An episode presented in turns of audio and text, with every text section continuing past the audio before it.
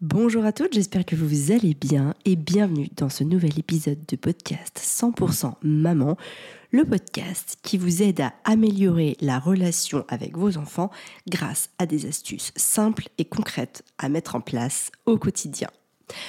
Aujourd'hui, j'ai envie de lancer un pavé dans la mare, j'ai envie de parler de quelque chose dont personne ne parle jamais en parentalité. Alors, je précise toutefois que ce n'est pas sous couvert de mauvaises intentions, c'est que lorsqu'on a une jeune maman dans son entourage, on a envie de lui souhaiter beaucoup de bonheur, on a envie aussi de lui raconter ses plus belles anecdotes sur la maternité parce qu'il y en a beaucoup. Et c'est vrai que cette maternité, bah, elle est tout simplement incroyable. Mais il y a aussi toutes ces choses plus difficiles du quotidien. Et celles que l'on ne veut pas dire bah, pour éviter de saper le moral à ces jeunes parents, à, à cette jeune maman par exemple, mais qu'il est important de dire à un moment ou un autre, ou peut-être tout simplement qu'une maman pourra venir écouter ici pour se dire, ok, Amélie aussi, elle traverse ça, Amélie aussi, elle a vécu ça, Amélie aussi, elle vit ça, et ça vous fera tout simplement du bien. Donc n'hésitez pas à partager cet épisode de podcast à des mamans, peut-être même des jeunes mamans, peu importe l'âge, hein, quand je dis jeune maman, c'est des mamans avec de jeunes enfants qui ont besoin d'entendre ça pour comprendre qu'elles ne sont pas seules et isolées dans ce qu'elles traversent au quotidien. Parce que oui, la parentalité, c'est quelque chose de magnifique, mais moi quand je me rappelle les premiers jours avec Arthur, mon aîné, qui a 11 ans actuellement, ben je me rappelle que c'était très difficile, que j'étais fatiguée et notamment, je me rappelle parce qu'il dormait pas. Il dormait pas. En fait, il dormait pas. Il dormait, mais je vais y venir. Mais il dormait pas comme j'imaginais qu'il allait dormir.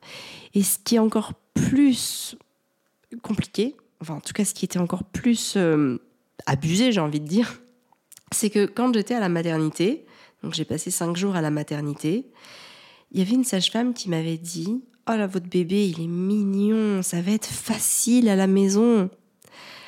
Ok, donc moi, je déjà, je m'attendais à rien à la base. Et là, je m'attends du coup à ce qu'il soit mignon, que tout se passe bien. Or, quand, je rentre chez moi avec mon bébé, bah, en fait, il n'y a rien qui va. Mon bébé, il dort pas. Mon bébé, à un moment, je lui dis Tiens, 13h30, bah, on va le mettre à la sieste. Hein tu commences à être fatigué, mon chéri. Bah non, en fait, euh, je peux pas le poser. il pleure pleure.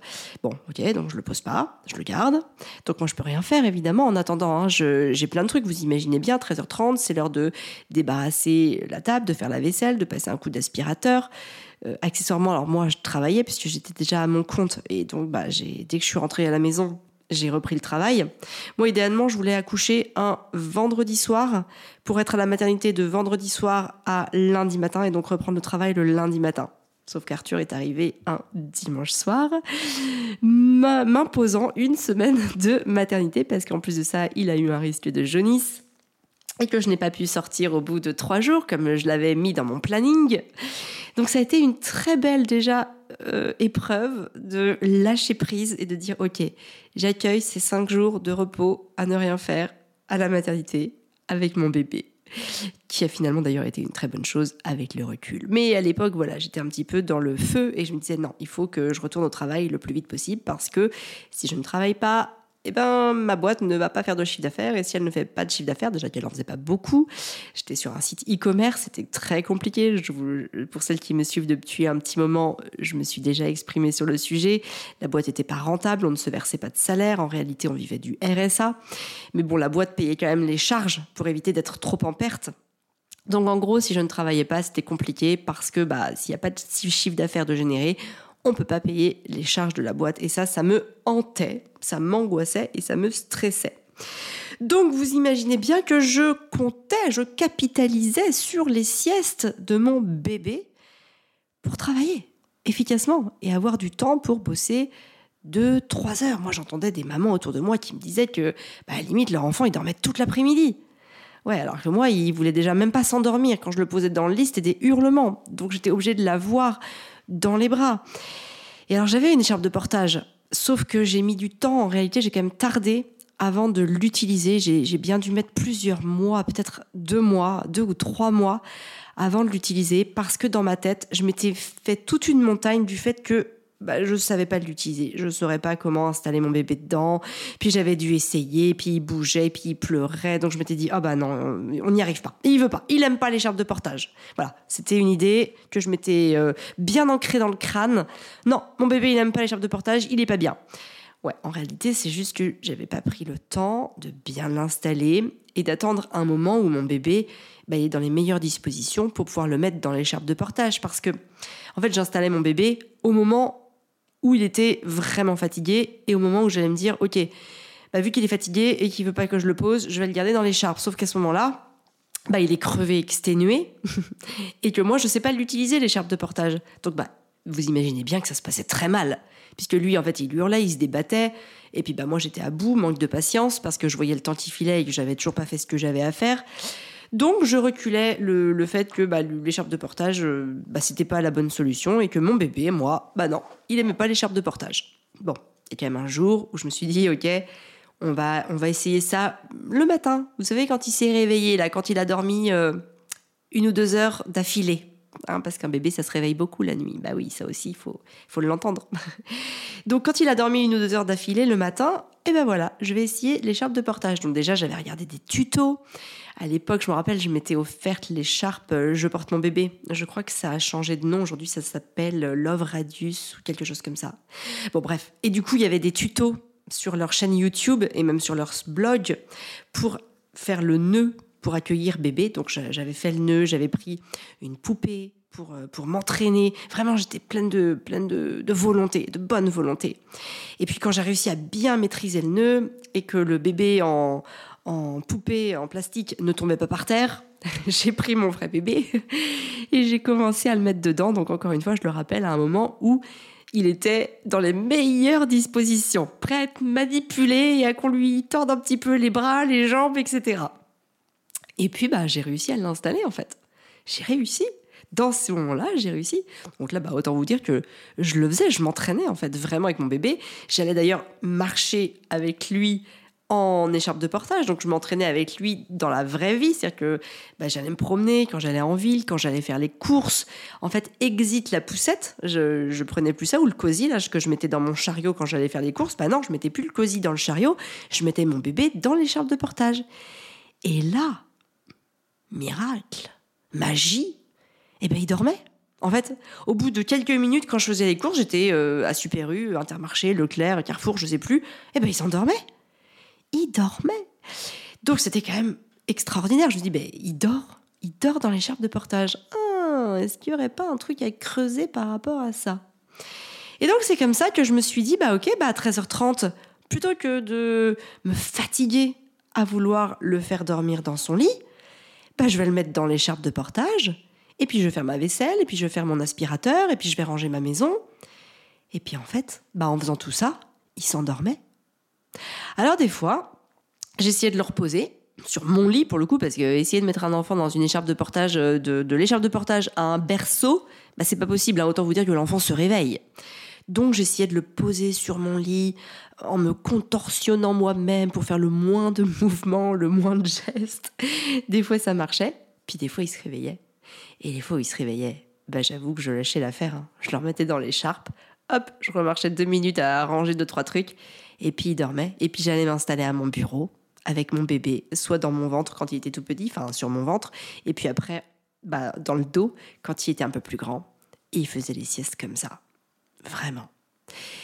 Et par contre, pour le soir, bah, ça, ça a été plus compliqué. Ça a été plus compliqué parce que bah, j'avais moins envie de retrouver mes soirées. J'avais pas envie d'avoir mon bébé avec moi quand je regardais un film ou que je regardais une série ou que je faisais des trucs pour moi. Et donc là, ça a quand même été assez compliqué parce que bah, il ne s'endormait pas et ça m'énervait au plus haut point d'y passer une heure à l'endormir. Vraiment, j'en avais marre. En fait, je tournais en rond dans mon lit, enfin, je tournais en rond dans ma tête, en fait, dans mon lit.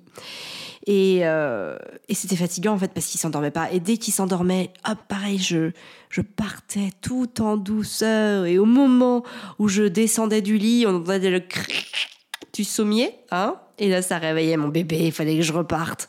Et en fait, j'étais dans une colère terrible. Parce qu'en fait, ben, j'en voulais à Fabien de pas faire ça parce qu'en fait Fabien il le faisait pas pour la simple et bonne raison que c'était encore pire avec lui. Euh, Arthur bah, il me voulait en fait déjà je l'allaitais. Donc souvent je l'endormais au sein. Euh, donc il, il s'endormait au sein. Une fois qu'il avait fini de téter je lâchais doucement le sein pour pas que voilà pour faire comme si euh, de rien n'était. Attention je te rêve de la bouche t'as rien vu hein. Et donc après bah voilà je restais avec lui encore enfin. Et donc c'était compliqué, c'était vraiment compliqué. Et chaque soir, c'était bah, c'était une hantise vraiment une hantise parce que j'en avais marre. Et je me disais, mais comment font les autres mamans et comment je ferais quand j'aurai un deuxième enfant alors que déjà celui-là, il dort pas? Je me voyais même pas en endormir deux. Bon, je vous la, je fais courte, mais j'ai finalement pris du plaisir, hein, tout simplement, à endormir un enfant pour des solutions d'ailleurs que j'explique euh, souvent dans mes, ateliers. Donc je ne vais pas, je vais pas euh, faire tout un sujet euh, ici parce que c'est des choses que j'explique avec force et détail dans différents ateliers et notamment un atelier qui va sortir très prochainement sur l'éducation positive, 21 jours pour passer de la théorie à la pratique et où je vais notamment revenir sur ce fameux cycle du sommeil et comment faire en fait pour endormir son enfant et gérer des nuits sans être fatigué le matin alors que notre enfant se réveille la nuit. Ça a été tellement compliqué pour moi pendant des semaines et des semaines, voire des mois, que voilà, ça allait bien le coup d'en parler sur un atelier pour vraiment vous aider à mettre tout ça en place chaque soir, chaque nuit, pour être le mieux possible dans la journée. Parce que si on n'est pas bien la nuit, en fait, enfin si on dort pas bien la nuit, ben, le matin on n'est pas bien. En fait, toute la journée, on traîne déjà la rancœur, de, mais la frustration aussi de ne pas avoir bien dormi. Parfois, on en veut aussi énormément à son conjoint parce qu'on a l'impression qu'il s'implique absolument pas comme nous, parce qu'il peut pas le faire pour X et Y raisons. Et puis aussi, du coup, bah, on est plein d'impatience. On est plein de rancœur envers notre enfant, on est frustré de pas faire ce qu'on voudrait faire, on est frustré de pas avoir une soirée reposante où on se vidait la tête avec une bonne série ou un bon film. Donc en fait, la journée, on traîne ça et chaque jour, ça vient s'accumuler jusqu'au jour où en fait, ça ne va plus du tout. Surtout qu'il n'y a pas que ça comme problème. Il y a aussi le problème que bah, les gens en fait vont toujours avoir un avis sur la manière dont vous éduquez votre enfant, la manière dont vous l'accompagnez, que ce soit votre mère, votre belle-mère, vos amis. Il faut bien avoir conscience que quand on éduque son enfant d'une certaine manière qui est différente de celle des autres, et celle des autres, c'est souvent bah, le laisser pleurer, menace, chantage, punition, euh, voilà, commander l'enfant, toutes ces choses-là, bah, c'est difficile parce qu'en fait, les autres vont pas vous laisser faire. Bah non, ils vont pas vous laisser faire ça. Parce que si ils vous laissent faire ça, ça veut dire qu'ils acceptent qu'ils ont peut-être pas fait ce qu'il fallait faire avec leurs propres enfants. Mais ça, c'est pas possible pour les autres, en fait. Ils peuvent pas accepter ça, ils peuvent pas accepter d'avoir été dans l'erreur, de n'avoir pas bien fait. Et je peux vous garantir d'une chose, c'est qu'ils vous lâcheront pas. Ils ne vous lâcheront pas d'une seule semelle. Parce que jamais ils accepteront qu'ils n'ont pas fait ce qu'il fallait faire. C'est trop dur pour eux, c'est trop challengeant. Donc je peux vous garantir qu'ils vont mettre une énergie phénoménale à vous remettre sur le droit chemin, leur droit chemin. Et ça, ça c'est difficile. Ça c'est tellement difficile parce que non seulement vous, vous n'êtes pas tout à fait sûr de bien faire les choses. Vous écoutez votre instinct, vous écoutez quelque chose qui vibre à l'intérieur de vous, mais rien ne vous garantit que ce que vous faites, c'est la bonne chose. Parce qu'en fait, dans la réalité, les preuves que vous faites les choses dans le bon ordre, ou en tout cas dans, le bon, dans la bonne façon de faire, ben vous les aurez que des années plus tard, quand votre enfant sera capable de restituer, ou en tout cas d'avoir un comportement et une posture qui reflètent l'implication que vous avez mis, qui reflètent les choses que vous avez mises en œuvre et qui étaient différentes de ce que font la moyenne ou la majorité. Appelons-la comme on veut. Donc oui, c'est vrai que c'est challengeant parce qu'il faut sans cesse se battre contre quelque chose qui n'est pas inné, contre quelque chose qui va au-delà de ce que vous entendez, de ce qu'on vous a appris, de ce, de ce que les autres veulent que vous fassiez. Et ça, ça c'est dur. Donc déjà, j'ai juste envie de vous dire, si vous faites pas comme les autres, c'est ok. En fait, c'est même pas grave. Restez focus. Moi, ce que j'ai fait pendant des années, c'est que j'ai même arrêté de parler de ce que je mettais en place. J'en parlais pas. Je ne disais, je ne parlais pas de parentalité. Je parlais jamais de parentalité avec ma famille, avec mes amis. En fait, c'était pas, c'était presque un sujet tabou. Vous savez, quand, euh, quand Arthur est né et que du coup, bah, on s'est mis à faire du cododo assez rapidement parce que je me suis rendu compte que bah, le poser dans son berceau, c'était pas jouable. il n'y arrivait pas, en fait, il se réveillait à chaque fois, donc c'était trop dur, comme je vous l'ai dit tout à l'heure. Et donc, bah, on s'est mis à, faire du cododo, c'est-à-dire à le faire dormir directement au milieu de nous, ou même de, de l'autre côté, entre le mur et moi. Et ben, j'ai laissé le, le berceau à barreaux en fait, j'avais acheté un lit à barreaux, enfin, j'avais récupéré le lit à barreaux de mon petit frère. Et je l'ai repeint d'ailleurs, j'avais passé beaucoup de temps à le repeindre tout en blanc, il était magnifique. Et je l'ai laissé dans la chambre, tout simplement pour qu'il soit le témoin que oui, mon enfant dort dans le lit à barreaux. Pour que quand mes parents, mes beaux-parents, mes amis viennent, ils sachent. Voilà, ils se disent, ok, c'est bon, il y a le lit à barreaux dans la chambre. Bon, déjà, le lit à barreaux était dans notre chambre.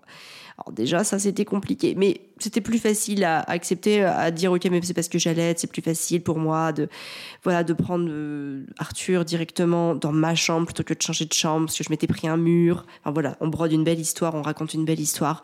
Oui, je me suis pris un mur, une porte une fois, ça m'a fait mal, donc euh, vu que je suis pas très réveillée, je préfère l'avoir là. Et puis d'ailleurs, au bout d'un moment, on avait enlevé le berceau quand il était un peu plus grand, on l'avait mis bah, dans la chambre dédié à Arthur, parce qu'on avait une chambre dédiée à Arthur. Et comme ça, voilà, ça passait, c'était la continuité. Bah oui, il dort, euh, il dort dans son berceau, dans sa chambre, hein, tout, tout, va bien. Il, est bien gentil dans son lit à barreaux. Et quelque part, j'ai entretenu moi aussi ce mythe que, bah oui, euh, tout va bien, tout se passe bien, Arthur dort, dort dans sa chambre, etc. Et j'ai mis, je vais vous dire, hein, j'ai mis neuf mois avant d'assumer le fait que, bah non, on fasse du coup de dos. C'est-à-dire que pendant neuf mois, j'ai raconté une histoire à tout le monde.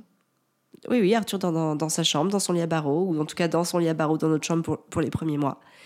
Alors que finalement, je pense que s'il y a passé trois nuits dans toute sa vie, je pense que c'est le maximum. J'ai pas compté, j'ai pas mis des croix dans le calendrier, mais je dis trois tellement que je m'en souviens pas.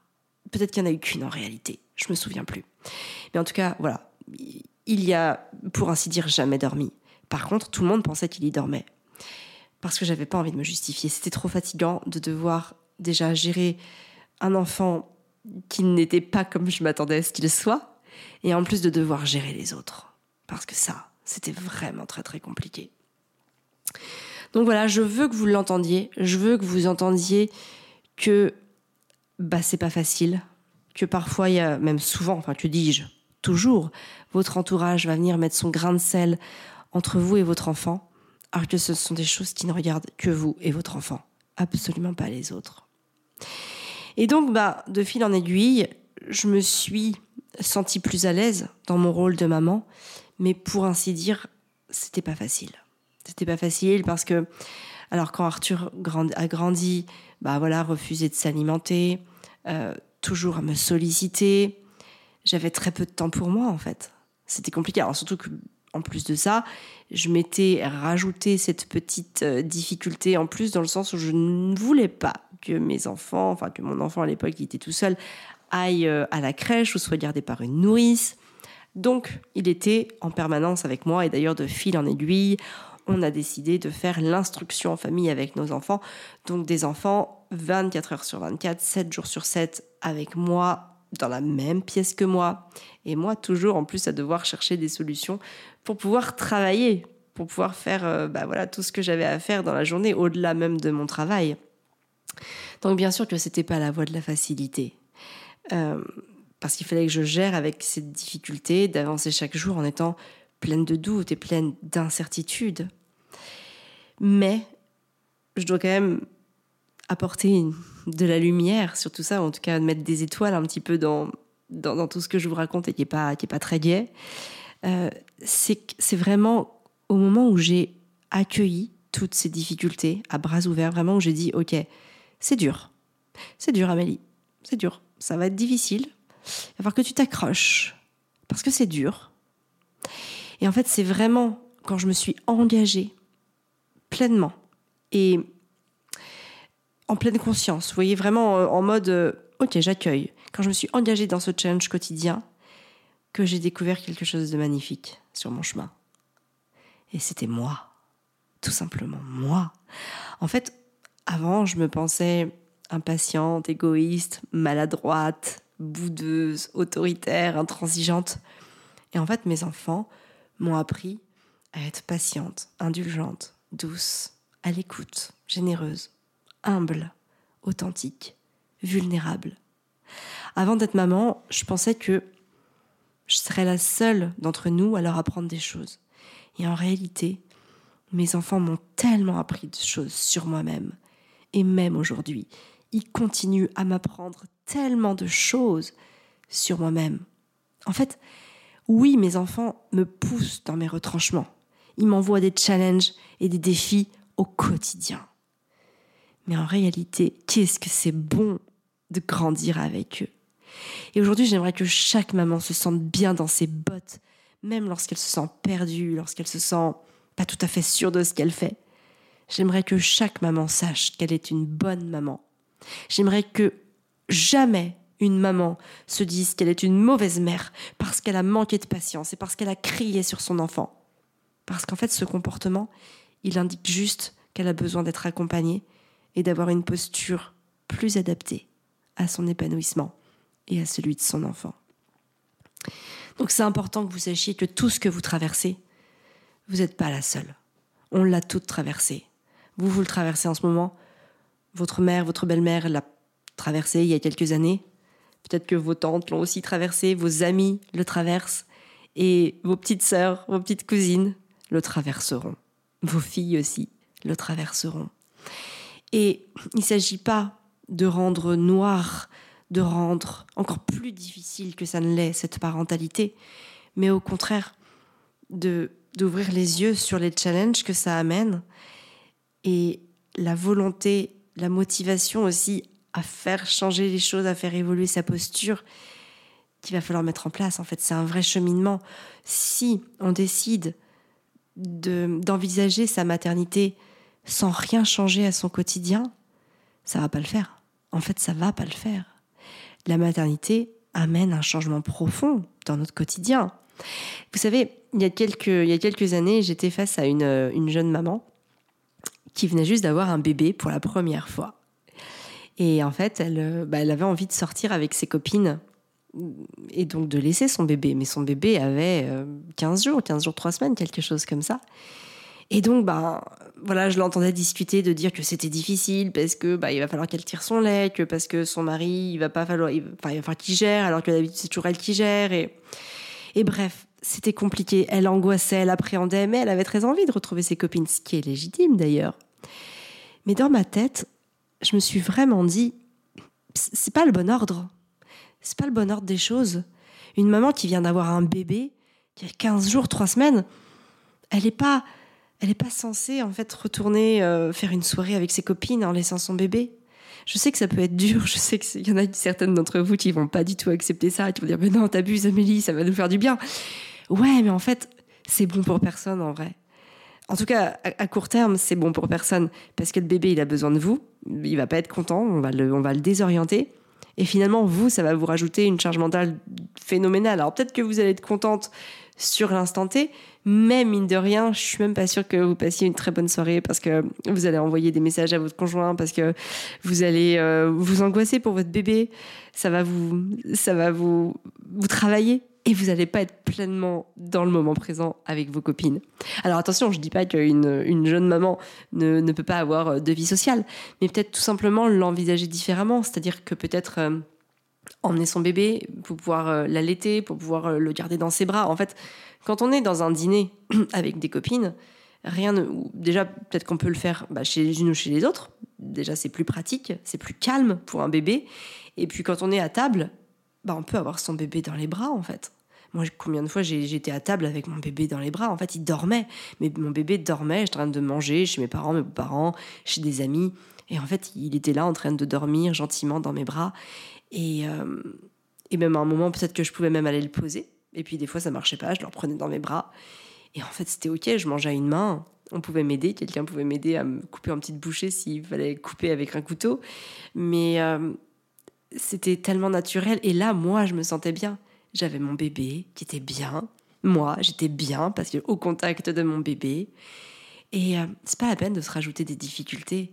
Il y a un temps pour tout. Après, quand les enfants sont un peu plus grands, quand ils se détachent du corps de leur maman, ce qui peut généralement arriver, ne serait-ce que vers 4, euh, 5 ou 6 mois, hein, parfois quand, euh, quand on biberonne après, ou quand l'enfant bah voilà, est capable de s'endormir avec le papa, ou, que c'est plus facile, la séparation des corps entre le bébé et la maman est plus facile bah là, en fait, c'est le moment de reprendre une vie sociale et pourquoi pas de se faire un resto avec euh, une ou plusieurs amis ou avec, euh, ou avec son conjoint, même tout simplement. On peut aussi laisser euh, son bébé à un proche ou parfois même à une babysitteuse qui va venir.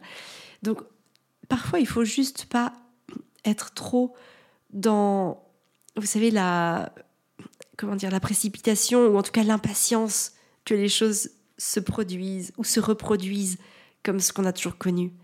Parfois, il faut laisser du temps au temps. Parfois, on a besoin de certaines périodes et ces périodes, elles sont bénéfiques et favorables à l'établissement des choses aussi. Donc, il ne faut pas subir ces périodes-là. Moi, c'est finalement quand j'ai arrêté de subir que j'ai été pleinement épanouie. En fait, c'est quand j'ai accueilli la réalité et la difficulté de la maternité que j'ai vu à quel point c'était beau et à quel point je pouvais m'épanouir dans ce rôle-là. Mais tant que je suis dans le refus d'accueillir, alors je ne peux pas pleinement savourer. Je ne peux pas pleinement euh, être en conscience et me dire quelle chance d'être une maman. Parce qu'à ce moment-là, en fait, je suis dans le refus parce que mon enfant est un obstacle à mes envies, à mes désirs, à l'assouvissement de tout ça. Et donc, si mon enfant est un obstacle à toutes ces choses que j'ai profondément envie de faire, forcément ma posture envers lui bah, va être beaucoup plus compliquée. C'est-à-dire que je vais être en permanence dans, dans, quelque chose de... Être réfractaire, en fait, réfractaire à entendre ses besoins, réfractaire à assouvir ses propres, ses propres besoins, parce que un bébé, quand il est petit, il peut pas assouvir ses besoins tout seul il est tributaire. Et même aujourd'hui, quand je vois mes enfants, ils ont 6, 8 et 11 ans, bah, ils sont toujours tributaires de moi sur certains aspects. Je suis obligée de les aider. Il y a des choses qu'ils sont incapables de faire tout seuls. Et si aujourd'hui je n'acceptais pas, parce qu'ils ont grandi, je pourrais me dire, bah voilà, ils savent faire certaines choses tout seuls parce qu'ils l'ont déjà fait une fois, bah non, en fait, ça ne marchera pas parce que nos enfants ont besoin de nous, ils ont besoin de notre présence, ils ont besoin de notre modèle, ils ont besoin de notre énergie, ils ont besoin de notre regard, ils ont besoin de notre confiance pour faire les choses par et pour eux-mêmes. Et aussi que c'est un processus qui va prendre du temps. Et en tant que mère, bah, on a souvent l'impatience de se dire bah, il n'y arrive toujours pas. Par exemple, vous prenez un enfant qui va se mettre à table, il va en mettre partout. Il va falloir plusieurs mois, peut-être même parfois plusieurs années pour qu'il mange proprement et qu'on n'ait pas un nettoyage en entier de la cuisine à faire après chaque repas. Donc c'est vrai que ça vient nous challenger parce que ça vient titiller notre patience, notre degré de réactivité. Mais j'ai envie de dire que c'est vraiment en accueillant ça, en accueillant le fait que oui, c'est difficile. Oui, c'est challengeant. Oui, c'est un défi quotidien qu'on va réussir à se surpasser. C'est vraiment quelque chose d'important, je veux vous le dire, parce que si vous n'êtes pas dans l'accueil de ça, bah vous allez vivre un, quotidien compliqué et vous allez vous sentir en plus de ça un peu comme l'exception. Pourquoi les autres mamans, elles ont l'air d'aller bien? Moi, il y en a souvent hein, qui me disent, vous savez, bah toi, on a l'impression que tout va bien pour toi. Non, tout va pas bien pour moi. Je vous, rassure, hein, mes enfants euh, crient, mes enfants hurlent, mes enfants font des crises. Alors, peut-être pas chaque jour, mais presque, je sais pas, des fois je m'en rends même pas compte. mais ce qui est différent, c'est ma posture en fait.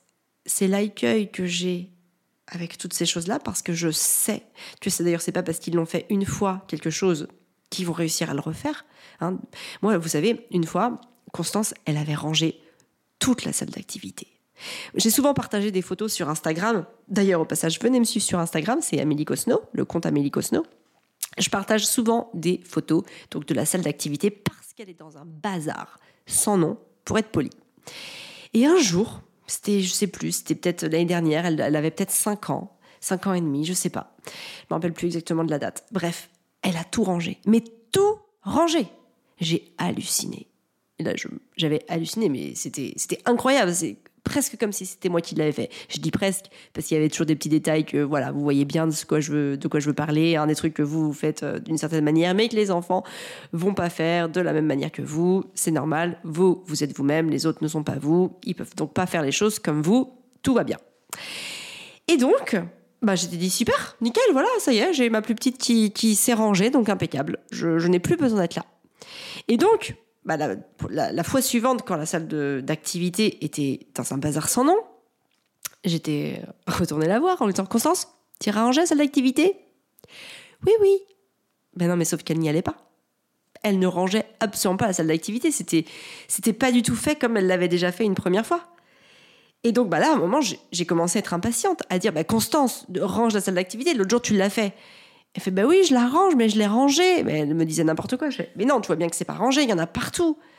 Et en fait, là, j'ai compris, ok, c'est pas parce qu'elle l'a fait une fois qu'elle est capable de le refaire. Elle a eu un, voilà, un, un élan de génie, un élan de lucidité, un élan d'activité. Mais en fait, ce qu'elle a fait une fois, c'est pas acquis. Il va falloir qu'elle le retravaille, il va falloir que je recommence à l'accompagner pour qu'elle y arrive à nouveau. Et ça, c'est important de le savoir. C'est pas parce que vos enfants le font un truc une fois que ça y est, il faut le prendre pour acquis. D'ailleurs, j'ai envie de vous dire, pour pousser le truc un peu plus loin, c'est comme vous. Des fois, vous allez réussir à faire quelque chose. Par exemple, sur une semaine, vous allez réussir à, je sais pas, à faire quatre fois vos séances de sport. Génial. Et vous allez vous dire, ça y est, j'y arrive, je suis capable de le faire. Ouais, sauf que la, semaine d'après, vous le faites qu'une fois. Et là, vous comprenez pas. Et vous frustrez, vous vous culpabilisez. Vous vous dites, bah non, en fait, euh, j'y arrive pas. Je suis qu'une nouille, j'y arrive pas je suis vraiment trop nulle. Mais non, en fait, c'est juste que bah il y a des fois où tout s'aligne, toutes les bonnes conditions sont là pour que ça se passe dans les, de la meilleure des façons. Et puis d'autres fois, bah c'est pas possible. C'est pas possible parce qu'il y a des événements extérieurs, il y a des événements, il y a aussi des événements intérieurs à nous qui font que ça marche pas. Et ça, en fait, bah, il faut l'accepter, il faut l'accueillir.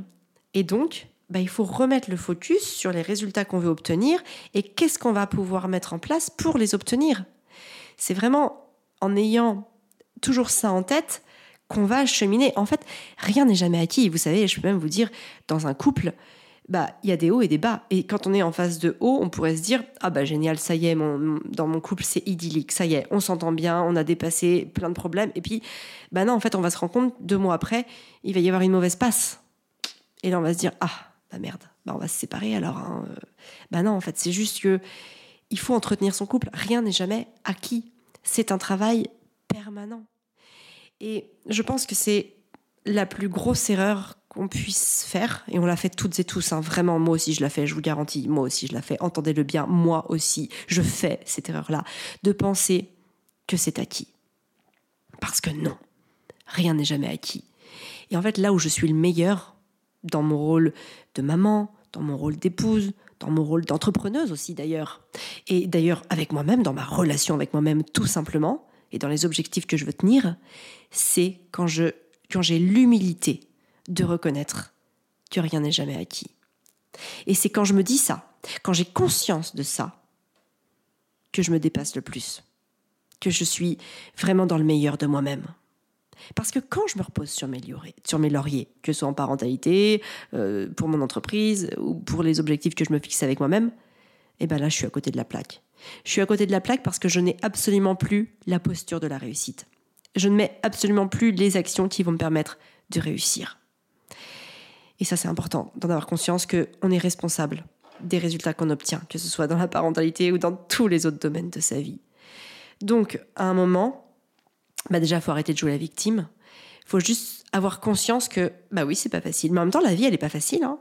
En fait, si vous regardez votre vie, elle est faite de haut, parfois de très haut, et puis de bas, et parfois de très bas.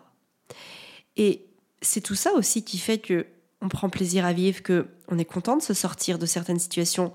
Moi, j'ai envie de dire que dans ma parentalité, les moments les plus challengeants, ils ont été aussi les plus, j'ai presque envie de dire les plus beaux, ou en tout cas les plus bénéfiques, parce que c'est quand c'était très très dur, que j'étais fière de réussir, que j'étais le plus fière de réussir. Vous voyez ce que je veux dire? C'est que, en fait, quand tout va bien, bah c'est facile. Quand votre enfant coopère, quand vous avez bien dormi, quand tout va bien dans votre couple, bah c'est facile d'être calme, patiente, indulgente, à l'écoute. C'est quand c'est dur, en fait, quand c'est difficile et quand rien ne va plus. C'est dans ces moments-là que c'est difficile de mettre des solutions en place. Parce qu'on n'a pas l'énergie, on n'a pas la capacité, on n'a pas la motivation, on n'a pas, euh, pas le focus pour le faire. Et donc, je me suis vraiment mis à voir le problème comme la solution. J'ai des amis qui disent souvent le problème c'est la solution. Et c'est vrai, euh, le problème est dans la solution. C'est-à-dire que bah, dans les moments les plus difficiles de, la, de, de, ma vie de maman, de mes journées de maman, bah, en fait, quand je mets les actions en œuvre pour dépasser ça, je me sens mieux. Je me sens tellement bien, je me sens galvanisée, je me, je me sens beaucoup plus confiante. J'ai mon estime de moi qui, qui se rebooste, qui, qui remonte en flèche. Et donc, c'est la solution. La solution, c'est comment est-ce que je peux faire pour me sentir bien chaque jour? Bah, C'est en donnant le meilleur de moi-même, en accueillant la situation et en faisant en sorte que ma posture soit celle qu'elle doit être pour pouvoir y arriver, pour pouvoir m'épanouir et faire en sorte que mes enfants aussi soient heureux. Alors c'est pas facile tous les jours hein, de faire ça. Il y a des fois j'y arrive pas. Hein. Entendez-le, vraiment j'insiste lourdement là-dessus. Des fois j'y arrive pas et c'est ok. Mais en fait on s'en fiche de pas y arriver tout le temps. On n'est pas parfaite. C'est on ne sera jamais parfaite. Par contre ce qui est important c'est de pouvoir y arriver bah, dans la majorité des cas. Et en fait ça suffit à être heureuse et à rendre ses enfants heureux même si on n'est pas non plus euh, la, personne qui doit rendre ses enfants heureux, ils doivent se rendre heureux tout seuls. Mais j'ai envie de dire, on, est aussi euh, responsable d'une certaine part de leur épanouissement, avec notre posture notamment, enfin, par le biais de notre posture. Donc oui, c'est vrai que c'est voilà, c'est important que vous entendiez ça. J'avais vraiment besoin de vous le dire parce que euh, parce que c'est important de bah, d'avoir conscience que tout ça c'est un cheminement et que c'est pas toujours facile, mais qu'on a les ressources vous avez les ressources pour y arriver. Désolée, j'ai mon, j'ai mon ordinateur, j'ai quelqu'un qui m'appelle en même temps. Voilà, c'est les aléas du direct euh, quand je fais mes podcasts. je peux jamais être tranquille. Ah, je pourrais partir là-dessus aussi et me dire que je suis toujours dérangée. Mais non, j'accueille aussi, j'accueille vraiment tout. C'est presque une philosophie de vie que de se dire, ok, ben tout ce que je vis va m'apporter quelque chose.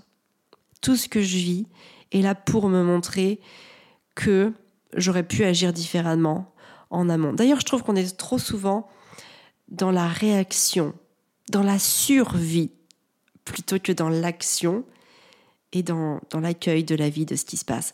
Ça, c'est quelque chose, vraiment un concept que je vous invite à méditer, parce que c'est vrai. On a trop tendance à se dire, ok, je croise les doigts pour que ça passe.